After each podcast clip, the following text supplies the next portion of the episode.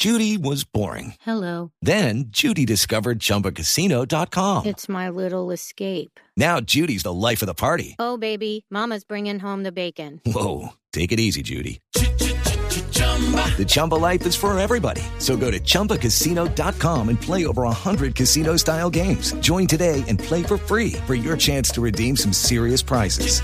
chumba ChumbaCasino.com. No purchase necessary. Void where prohibited by law. 18 plus terms and conditions apply. See website for details. 8.37 minutos de la mañana. ¿De qué somos capaces los hombres? A propósito de los acontecimientos en Francia, pero además de la violencia que vivimos en el país, eh, de la violencia que se vive en el mundo entero, manifestada de diferentes formas, pues dice uno miércoles, pero ¿qué es lo que está pasando? ¿Por qué hay tanta, tanta violencia en todas partes? ¿Por qué no las cosas eh, o las cosas no se pueden solucionar de otra manera?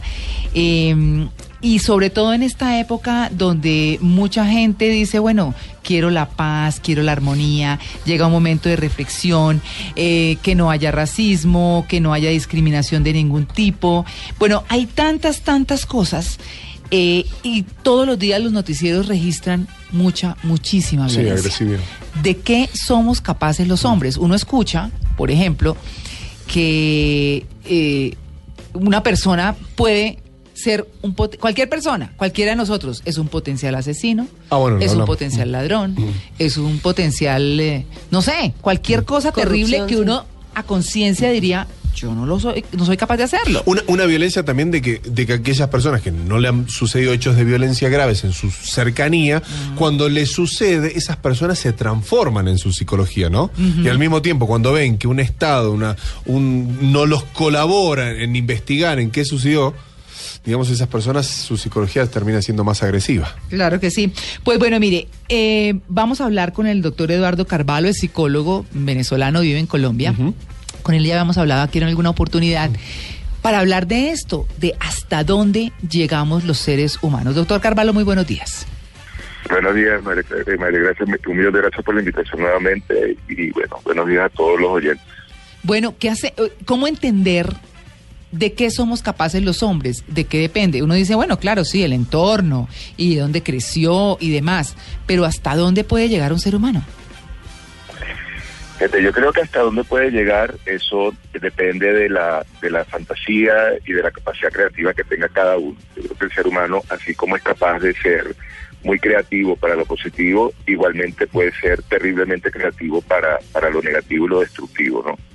Yo creo que el tema de la violencia eh, hay que verlo como inscrito dentro de un aspecto que es natural, que tiene que ver con la agresividad, pero que cuando llega a un extremo, entonces ya se ya, estamos hablando de algo que es patológico, algo que ya escapa de la de los cauces naturales esperados. Claro, pero Eh, desde que el mundo Ajá, sí, lo que pasa es que muchas veces uno oye teorías psicológicas en torno al ego, que es el ego el que lleva e impulsa a las personas a tener estos sentimientos de envidia, de ira, de codicia, de, de violencia, de venganza, todos estos sentimientos negativos. ¿Es eso cierto? Mira, el, el- pues, dependiendo de la, de, la, de la corriente psicológica se habla de ego o de otras estructuras. Esos sentimientos, todo lo que tú enumeraste, son naturales dentro del ser humano. O sea, desde, y precisamente por ser naturales y porque tienen un potencial eh, de, de activar aspectos muy destructivos, en cierta forma, desde que el mundo es mundo, están, en alguna forma se buscan eh, negociar, se buscan controlar. O sea, hay una cantidad de mecanismos sociales para que nosotros dentro de la interacción con los demás podamos en alguna forma regular esos sentimientos. Sea, la agresividad y la rabia son emociones que no solamente son naturales, sino que son muy positivas. Cuando se transforma en un problema, cuando esa rabia dirigida hacia un otro es descontrolada y puede destruir al otro. Este, entonces tenemos una cantidad de elementos sociales que buscan contener, que buscan eh, controlar ese tipo de agresividad. Claro, ¿qué hay de cierto en que, digamos que, que exista lo bueno y lo malo forma parte del equilibrio? Desde- el, el- lo bueno y lo malo forma parte de, de unos polos que están permanentemente presentes. O sea, el, cuando uno eh, lee las cosmogonías, la- las historias de cómo, las interpretaciones de cómo empezó el universo, en prácticamente todas las cosmogonías después de un primer caos hay una polarización. Y esa polarización inevitablemente nos pone en un extremo donde en uno me identifico y en el otro yo no me reconozco. Y ahí inevitablemente aparece el aliado y el enemigo. De hecho, en las primeras culturas, o sea, eh, cuando todavía no había el sistema, las redes de comunicación que tenemos hoy en día, cuando se acercaba un extraño, lo primero que uno se tenía que preguntar es si ese que venía era amigo o enemigo. Si era amigo era aceptado, si era enemigo, en alguna forma tenía que ser repelido. Y eso todavía, después de miles de miles de años, sigue estando inscrito en nuestra psicología y en, nuestro, en nuestras interacciones sociales. Yo creo que la, la primera pregunta que uno se hace Sí. cuando conoce a un extraño es qué tan cercano es esta persona a mí o qué tan, qué tan extraño es a mí. Qué tanto puede ser mi aliado, qué tanto puede ser mi enemigo. Qué tanto me puede dar algo, qué tanto me puede perjudicar. Cuando, cuando. Sí. ¿Sí? Sí, doctor. Sí, cuando, cuando, cuando leía, digamos, el detalle de, la entrevista, decía de qué es capaz el hombre, los seres humanos, por qué razón, ¿no? Yo creo que hasta ahora el ser humano lo que ha hecho es mm, gran parte más cuestiones negativas y a veces se aprende de esas cuestiones negativas que tanto de las partes positivas. Y recién hacíamos referencia de esa violencia, porque esa violencia del ser humano y cómo día a día va aumentando y en cómo hay personas que naturalmente no son violentas, pero las mismas situaciones del contexto lo están llevando a que lleve esa violencia, a un desenfreno total. Eh, eh, hay disparadores de la violencia que están identificados. Sí. que son Uno, eh, son las situaciones de dominio. Cuando una persona está sometida al dominio, a un poder en alguna forma eh, exagerado o en alguna forma cruel de otra persona, va a tender a activarse la violencia. Ahí el- la violencia está vinculada también con la injusticia. En alguna, eh, si, si, en- si yo estoy en un contexto donde permanentemente se está haciendo injusticia, en alguna forma hay una mayor probabilidad de que se active la violencia. Igual pasa cuando hay situaciones, hay afrentas directas, que entonces la violencia aparece con, como venganza. O mucho de lo que estamos viendo hoy en día, la violencia vinculada con fundamentalismo y con ideología. Exacto. Que yo diría que esas son las más peligrosas porque hoy en ese. día... Fanatismo, radical, digamos.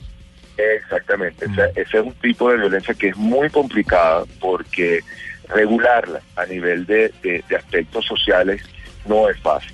Entonces, en relación a, a cómo, a qué tan, que, cómo estamos nosotros como, como seres humanos, hay, yo diría que hay como dos posturas, y bueno, yo creo que, que inevitablemente siempre estamos polarizados. Hay una postura que, eh, bueno, que, que, que es fundamentada en noticias, en comportamientos, de eh, la, la, la- el- hacia dónde vamos los seres humanos en una forma muy muy negativa. Exacto. Por otro lado, hay estudios que eh, la- muy serios. El- el- hace como dos semanas tuvimos aquí la visita del doctor Steve Pinker, que es una de las personas que ha estudiado más el tema de la violencia. Lo recoge en un, en una, en un libro que se llama La naturaleza, en Los ángeles en la naturaleza.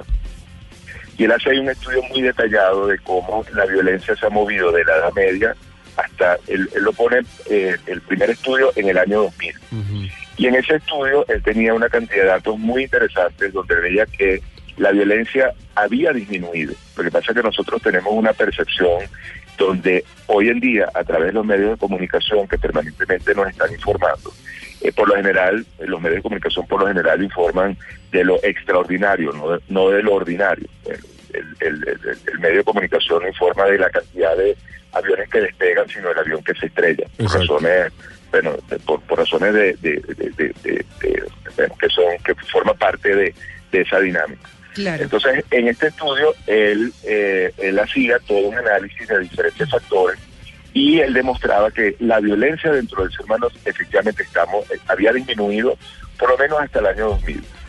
En conversaciones con él, él, él hablaba de que a partir del 2000 ha habido un repunte de la violencia. No tiene una explicación hoy en día.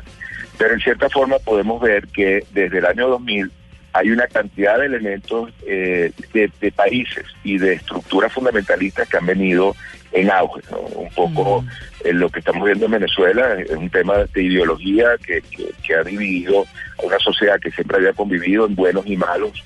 Lo que estamos viviendo en, en- en el, en el Medio Oriente es terrible, o sea, hay una cantidad de situaciones que, este, que estamos viendo hace mucho tiempo que se están activando.